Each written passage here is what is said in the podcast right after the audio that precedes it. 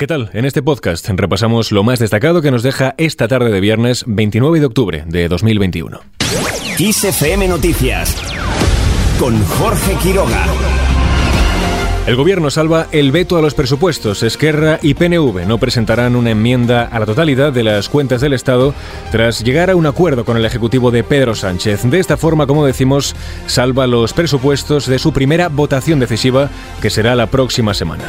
El portavoz de Esquerra en el Congreso, Gabriel Rufián, ha explicado de esta forma las razones que han llevado a su formación a allanar el camino de las cuentas del Estado en su primera votación en el Congreso, tres condiciones planteadas al gobierno de Pedro Sánchez y que ya se han cumplido. Una es eh, reiterativa, es el tema de las becas.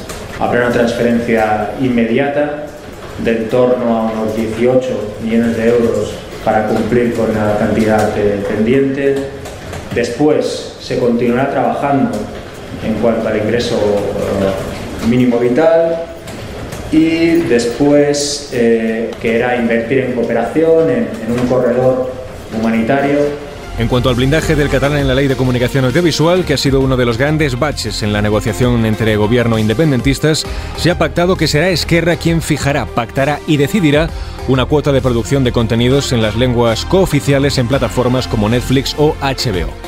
Por su parte, el PNV ha logrado la transferencia al Ejecutivo Vasco de la gestión del ingreso mínimo vital, una de sus reclamaciones más destacadas. El portavoz de la formación vasca, Hitor Esteban, se ha mostrado optimista de que a lo largo de la tramitación parlamentaria se puedan seguir trenzando acuerdos, sobre todo ligados, ha dicho, a la inversión ferroviaria, tanto para País Vasco como Navarra, ya que, ha insistido, no es del agrado al descenso de inversión que muestran los actuales presupuestos y esto, dice, hay que corregirlo.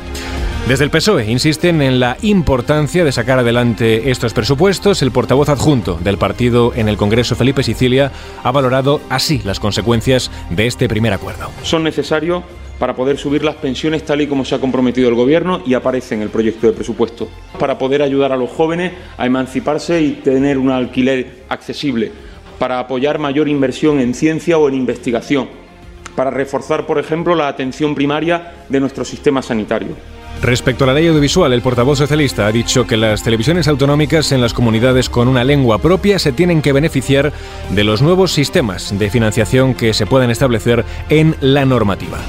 Por su parte, el PP considera que este acuerdo rompe la igualdad en España. La portavoz de la formación popular, Cuca Gamarra, ha criticado las cesiones del gobierno a Esquerra y PNV y ha insistido en que la enmienda a la totalidad de su partido es la alternativa. Por otro lado, Ciudadanos reclama un plan de contingencia al gobierno para preparar a España frente al frenazo de crecimiento económico que auguran las entidades económicas. La presidenta de la formación naranja, Inés Arrimadas, apunta algunos de los problemas a los que puede enfrentarse España en los próximos meses. De aumento de precio de la cesta de la compra, de aumento, por supuesto, que ya estamos viendo de la luz, de problemas de abastecimiento, es decir, todas esas tendencias globales que estamos viendo que hagan un plan de contingencia para que no volvamos a ser el país en el que más afecta. Así se ha expresado Arrimadas en relación a la subida del 2% del PIB en el tercer trimestre del año, un dato que supone, según la dirigente de Ciudadanos, que el gobierno trabaja con unas previsiones económicas poco creíbles. Al margen de este asunto, hablamos ahora de La Palma. Se mantiene la preocupación por la calidad del aire en la zona más próxima al volcán. Las altas tasas de emisión de dióxido de azufre, 15.000 toneladas según la última medición, indican que el final del volcán no está cerca mientras la lava fluye hacia el oeste sobre las coladas primigenias.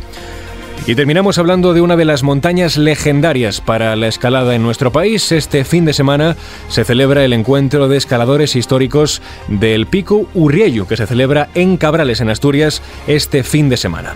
Ha sido inaugurado en el Pozo de la Oración. En este punto ha quedado instalada una escultura donada por el presidente del grupo Kiss Media, Blas Herrero, en recuerdo de las muchas gestas deportivas y humanas protagonizadas en una de las montañas más emblemáticas del mundo.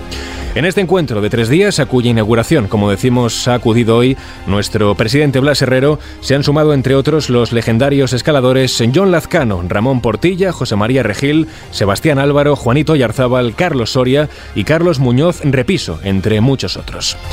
Y hasta aquí la información. Más noticias, como siempre, cada hora en punto en directo en los boletines de XFM.